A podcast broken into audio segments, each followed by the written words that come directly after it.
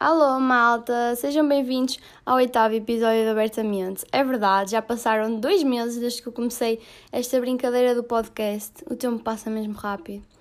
E como passa mesmo rápido, não é? Já vou para as aulas esta semana. Acabou a, boa vida, acabaram as férias.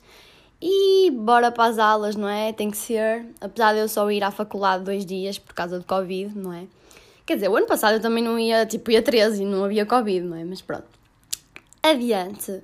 Se ainda não subscrevem o meu canal no YouTube, subscrevam. Uh, e basicamente eu ainda não sei o, como vou fazer agora com as aulas, mas se calhar o podcast vai passar a sair de duas em duas semanas. Não sei ainda, não decidi como é que vou fazer isso porque não sei como é que vai ser tipo, o meu dia a dia com estas aulas assim improvisadas à Covid. Mas logo eu decido, não é? Logo se vê.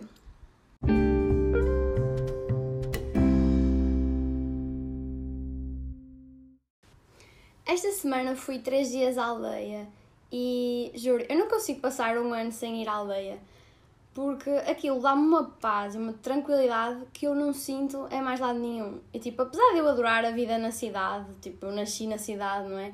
E curto total da vida urbana e confusões e tal, mas acho que tipo, duas, três vezes por ano faz mesmo bem a toda a gente sair daqui, desta confusão. E ir para um sítio mais calmo. Porque é um ambiente completamente diferente, juro, eu não consigo sentir uma calma e uma paz tão grande em lado nenhum, nem na praia a ver o mar, que é tipo das cenas que eu mais gosto de fazer, mas tipo, nem na praia eu consigo sentir tanta paz.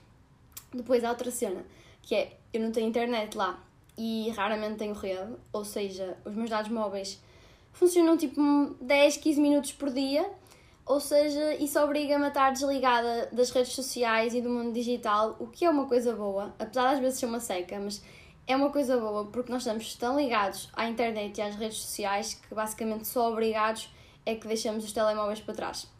Portanto, já. Yeah.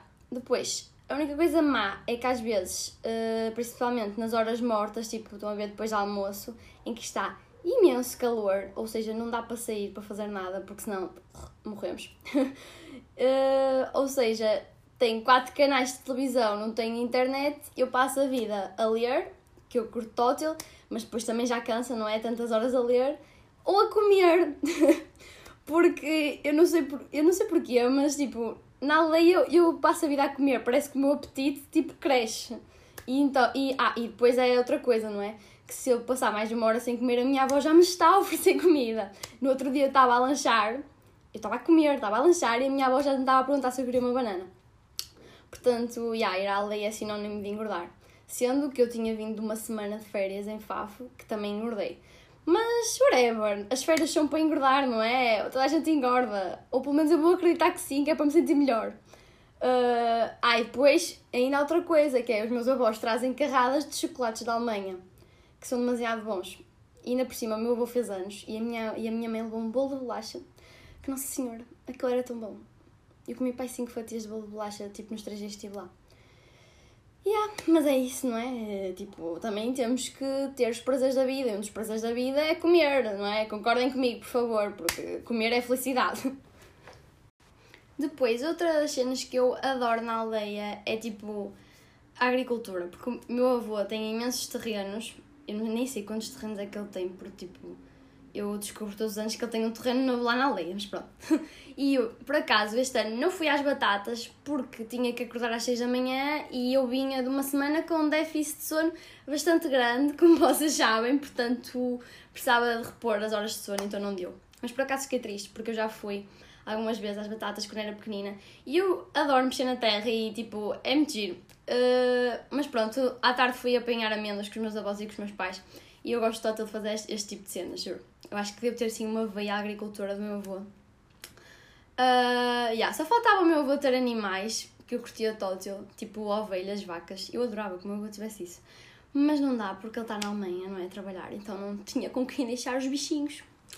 Portanto, yeah, tem que ser só agricultura e frutinhas e vegetais, essas porcarias todas, não é? Uh, mas já, eu adoro ir à aldeia porque dá-me assim uma nostalgia enorme de quando eu era pequenina. Eu passava lá tipo uma semana sozinha na boa quando era pequenina. Tipo, eu não, não sei o que é que eu fazia sozinha, mas eu entretia-me e eu curtia total de estar lá. Que saudades de ser criança, não é? Agora eu acho que nunca na vida conseguia estar lá uma semana, a não ser que tivesse tipo sempre cenas para fazer. É que tipo, sem internet, quatro canais de televisão, calor. Só se eu fosse tipo todos os dias às seis da manhã com o meu avô a lavoura, porque eu não sei o que é que eu fazia lá uma semana, mas quando era pequenina eu ficava lá uma semana e eu adorava. Esta semana eu estava no Twitter e comecei a ver uh, pessoas a falarem sobre jardins zoológicos e sobre o facto de não se dever pagar jardins zoológicos e tipo, não se pagar a entrada, estão a ver? E não dever existir e essas tratas todas, estão a ver? Pronto. E por acaso eu já queria falar sobre isto há algum tempo, então pensei, por que não agora, não é? Deu-me assim um clique. e isto é assim, desde sempre que eu adoro animais e eu sempre gostei de ir ao, ao jardim porque, apesar de todas as circunstâncias, era a única maneira que eu tinha de estar próxima de animais selvagens. E é a única maneira que as pessoas têm, tipo, mais económica. Agora que eu cresci, uh, eu não sou daquelas pessoas que são contra os jardins zoológicos e que dizem que aquilo são autênticas prisões para animais, mas também não sou 100% a favor de algumas coisas. Uh, primeiro de tudo, eu acho que é importante distinguir uh, os tipos de zoos que existem, porque existem zoos onde há apoio médico aos animais durante 24 horas, eles são bem alimentados, recriam habitats, uh, fazem preservação de espécies, e depois há outros zoos que são os chamados zoos clandestinos, que eu acho que não existem aqui em Portugal, pelo menos espero que não existam aqui em Portugal, uh, onde o único interesse basicamente é o dinheiro e os animais são super maltratados, tipo, nem têm cuidados médicos, a comida é uma porcaria, etc. Tá como eu disse, aqui em Portugal, eu acho que não existem zoos clandestinos, pelo menos que eu tenha conhecimento, não existem. Uh, e tipo, a maior, a maior parte dos zoos penso que tenta recriar os habitats dos animais e tenta apropriar o espaço que tem ao tamanho do animal e ao tipo de animal. É verdade que eles continuam presos, claramente, sim, Uh, mas tipo, as pessoas têm que entender que a partir do momento em que existem jardins lógicos, o que quiserem chamar, uh, não é possível que estes deixem de existir, porque os anima animais que nasceram lá foram criados em cativeiro e muito provavelmente se os pusermos no habitat natural, eles não conseguem sobreviver porque não estão habituados, não têm técnicas de caça nem de sobrevivência, estão a ver? E basicamente isto é assim, o mal já está feito e agora eu acho que cabe ao ser humano uh, usar os zoos em prol dos animais em vez de ser em prol dos humanos. Porque, por exemplo, há quem diga que não se devia pagar entradas nos, nos zoos. Tipo, como raio é que queriam que as pessoas sustentassem os animais e pagassem aos empregados que tomam conta deles. Uh, a única coisa que eu acho que está realmente mal uh, e que devia ser proibida, como acho que já foi nos circos, é os espetáculos com animais. Isso eu acho que não faz sentido absolutamente nenhum e concordo que é uma exploração de animais em prol do entretenimento humano. Uh, mas pronto. Em relação ao segundo tipo de zoos, uh, os clandestinos, eu tenho de falar de uma série que eu vi na Netflix, já vi há algum tempo, foi para aí no início do verão, porque é demasiado chocante e ainda por cima mexe com um dos meus animais favoritos, que são os tigres. Uh, a série chama-se Tiger King uh, e é da Netflix. Basicamente aquilo começou por ser uma série que iria retratar o zoo de um gajo tipo, completamente marado e depois que tem tipo mais 500 felinos, um zoo clandestino, não é tipo um zoo todo pipi, não. É tipo um zoo lá para as terrinhas todo maltratado. Uh, e a série começou por retratar, retratar o que o Joe Exotic, que é o proprietário do, do zoo, fazia lá com os animaizinhos, não é? E aquilo acabou por se tornar uma série de homicídios de loucura e de caos. Mas pronto, colocando à parte tipo as confusões entre humanos, que isso pronto, não interessa para nada, aquilo é giro de ver, mas não interessa para nada e não é nisso que eu quero focar. Uh, o que eu quero focar é mesmo na forma como os animais são tratados nestes tipos de zoos nos Estados Unidos e uh, na maneira como o proprietário do zoo tratava uh, todos os felinos, tinha tigres, leões e tipo, na maneira como eles geriam o negócio, porque era, tipo, aquilo era simplesmente um negócio para ele, tipo, não tinha nada a ver com animais. Apesar de ele querer fazer parecer que tinha, e eu acho que no início, pá, até tinha, mas o gajo era tão maluco que aquilo depois, tipo, passou a ser só dinheiro. Para começar, a série inicia logo com uma frase super chocante, ui, que é uh, há mais tigres em cativeiro nos Estados Unidos do que em liberdade no mundo inteiro. Tipo, eu fiquei pasmada com isto. Que os americanos são malucos e têm imensos animais selvagens em casa, tipo, toda a gente sabe, mas a esta escala é demasiado preocupante.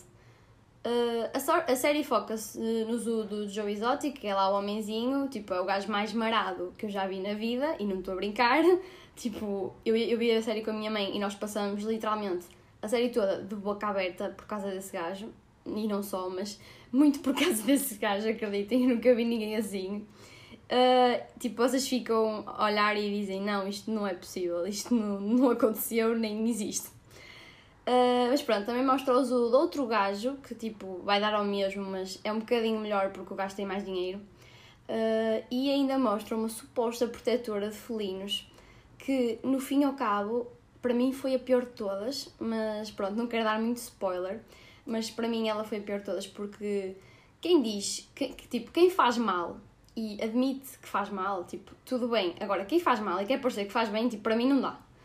Uh, mas pronto, resumindo, aquilo são todos os clandestinos onde o único interesse é o dinheiro e estão-se a cagar basicamente para os animais, uh, inclusive para as próprias crias de tigres e de leões. E, por exemplo, no, no zoo do Joe eram os empregados que basicamente eram tipo drogados ou ex-drogados, whatever, tipo pessoas sem qualificação nenhuma, que tratavam das feridas dos animais e depois se aquilo infeccionasse, eles abatiam os animais e não tinham, muitas vezes não tinham comida suficiente para eles, ou tipo, uh, cada vez, tipo, basicamente aquilo depois foi tipo ao charco, estão a ver? Aquilo ficou cada vez pior porque o gajo começou a enlouquecer e inclusive os animais tinham tanta fome que uma vez um empregado ficou sem um braço porque foi atacado por um tigre, só para vocês verem como é que aquilo estava. Uh, depois, o que eles faziam com as crias e, com o, e o dinheiro que eles ganhavam com as crias é tipo absurdo. A sério, vocês não estão a imaginar. Tipo, havia pessoas a ir todas as semanas, mais que uma vez, e pagavam tipo aos 500, 600 dólares para pegarem crias de tigre, para tirar fotos. É ridículo mesmo, mas pronto. Eu não vou dar mais spoiler. Têm de ver a série, acreditem. É muito boa e dá-nos a conhecer uma realidade que eu acho que ninguém conhece porque, tipo, aquilo é mesmo inacreditável. Confesso que esta série também me fez pensar um bocado e até sentir-me um bocadinho culpada porque há cerca de para aí 4 anos os meus pais ofereceram uma experiência para eu estar com golfinhos no Zumarino e era uma coisa que eu queria imenso porque é um dos meus animais favoritos, quem me conhece sabe. Eu sou louca por golfinhos. E pronto, ao ver a série eu comecei a pensar se o que eu fiz foi errado ou, ou estava certo e ao mesmo tempo comecei a, a, perceber as pessoas que pagavam para estar com os tigres nos Estados Unidos. E tipo, eu percebo quem gosta muito de um animal, se lhe é dada a oportunidade de interagir com ele e de estar com ele, uh, é, é algo que é tentador. E tipo, eu, eu adorei a experiência com os golfinhos, não vou mentir, e eu acho que se as coisas forem bem feitas, se os animais forem bem tratados, Claro que depende do tipo de animal, porque um golfinho e um tigre são animais com naturezas completamente diferentes e com comportamentos completamente diferentes e têm maneiras muito distintas de interagir com o ser humano. E, mas, tipo, certos tipos de animais, se eles forem bem tratados se as coisas forem bem feitas, eu acho que estas experiências uh, não precisam de ser más nem mal vistas, até acho que podem ser enriquecedoras, principalmente quando se tratam de crianças, tipo, ajudá-las a perceber uh, animais que estão em vias de extinção e que é importante proteger os animais. Portanto, acho que não precisam de ser assim tão mal vistas se as coisas forem bem feitas. E é por isso que eu não considero uh, igual a minha experiência à que eu vi no, na série dos americanos, não é? Porque, primeiro, o Zumarino não usa crias, não é um zoo clandestino, e eu acredito que lá tratem bem os animais, quer a níveis alimentares, quer a níveis médicos. Uh, caso contrário, os golfinhos não viveriam quase o dobro do tempo que vivem em vida selvagem. Não estou a dizer que é melhor eles estarem ali do que estarem em, em vida selvagem, uh, mas lá está, é o que eu digo: o mal já está feito, portanto há que torná-lo o menos mal possível. A única coisa que eu não concordo de todo são os espetáculos que eles fazem com os golfinhos, com os leões marinhos, porque apesar de serem animais que até são bastante sociáveis com o ser humano lá está, há coisas que eles fazem que não fariam na vida real se estivessem no habitat natural. Mas depois também acho que há outra perspectiva que é, uh, apesar do golfinho ser um animal selvagem e o cão ser um animal doméstico, uh, há, será que há assim tanta diferença em ensinar o golfinho a fazer uma coisa em troca de peixe e um cão a fazer uma cena em troca de biscoitos? Estão a ver? Porque se formos a ver, ambos os animais estão a ser obrigados a fazer alguma coisa, obrigados entre aspas, não é? A fazer alguma coisa que não fariam se não fosse o ser humano a estimulá-los a fazer. Portanto, se formos a ver, é quase igual, não é? Mas pronto, isto é tipo como aquela história de comer uma vaca e comer um cão ser igual ou não ser igual, não é? Depende da, da perspectiva das pessoas, da educação das pessoas, sei lá. Uh, para mim, uh, jardins zoológicos existem e não podem deixar de existir, como eu já expliquei. Portanto, eu acho que o governo e as proteções de animais e essas cenas todas deveriam fiscalizar os jus o melhor possível para garantir que os animais são bem tratados e para evitar, sobretudo, casos como os que existem nos Estados Unidos, porque aquilo é absurdo. Uh, e claramente proibir espetáculos com animais, porque eu sei que isso atrai mais pessoas, mas não faz sentido e os, os bichinhos podem estar na vida deles, não precisam estar ali a fazer malabarismos para os humanos se divertirem. Tipo, isto vai dar a mesma coisa que as touradas, não é? E pronto, claro que seria muito melhor uh, existirem apenas reservas naturais, mas isso seria um mundo perfeito e é um mundo no qual nós não vivemos. Fizeram-me uma pergunta que eu achei bastante interessante por acaso, que foi Uh, achas que é muito frequente as pessoas estarem numa relação só porque estão confortáveis e não porque realmente gostam da pessoa e porquê? É assim, se é muito frequente, eu não sei, mas que acontece, acontece. Principalmente em relações mais antigas, porque eu acho que as pessoas criam uma zona de conforto com a pessoa que têm ao lado e depois torna-se difícil abandonar isso, ou porque já conhecem a pessoa há muitos anos e tipo a pessoa sabe tudo sobre vocês e torna-se difícil partir para o desconhecido, ou porque as famílias já se conhecem, ou porque estão habituados a ter sempre um ao outro que é estranho ser de outra maneira. E eu acho que isto tudo não faz absolutamente sentido nenhum, porque no que toca a relações, eu penso sempre em três coisas principais, que é se eu estou feliz, se eu faço a outra pessoa feliz e se eu estou a ser eu mesma. E se uma coisa deixas falhar, alguma coisa não está bem e eu acho que as pessoas devem tentar resolver as coisas, mas não forçar as coisas, porque fazer as pazes à força é a mesma coisa que nada para mim.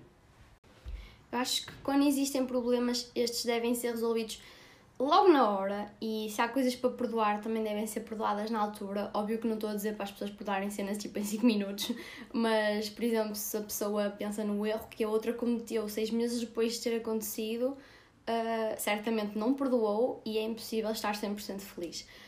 Uh, mas pronto, isso já são outras coisas. O que eu acho é que não faz absolutamente sentido nenhum estar com uma pessoa porque é fácil ou porque é confortável uh, se essa pessoa não vos faz sentir borboletas na barriga, porque para mim isso é só perder tempo de vida, não vale a pena. E tipo, pelo menos eu acho que não faz sentido eu estar com alguém se eu não vir um futuro com essa pessoa, se eu não me imaginar a ficar com essa pessoa para sempre, porque se eu Tá, se eu, se eu estiver com uma pessoa só por estar, tipo, por circunstância, tipo, eu acho que isso não faz sentido nenhum. Estou com uma pessoa para quê? Só para passar o tempo. Isso para mim não é uma relação. E, tipo, é normal ter dúvidas de vez em quando, principalmente quando são relações muito antigas, com problemas ou com circunstâncias da vida. É normal às vezes as pessoas duvidarem se querem mesmo aquilo, mas pá, eu sou uma romântica e, e gosto de pensar que se duas pessoas se amam realmente, uh, pá, mesmo que hajam dúvidas ou problemas, isso vai ser passageiro, porque se as pessoas gostam mesmo uma da outra, conseguem ficar juntas.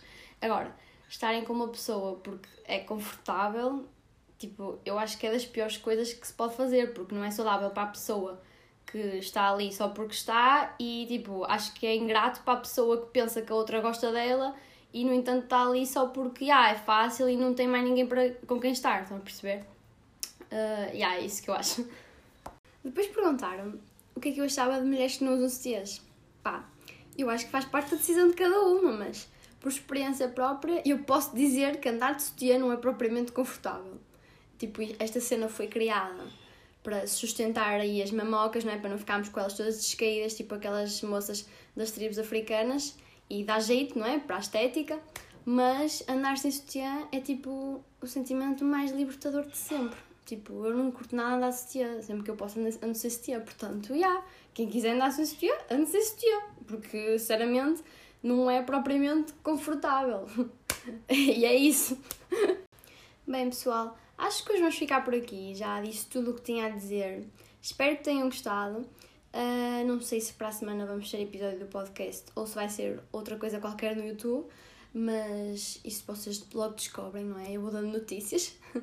e é isso, até ao próximo episódio.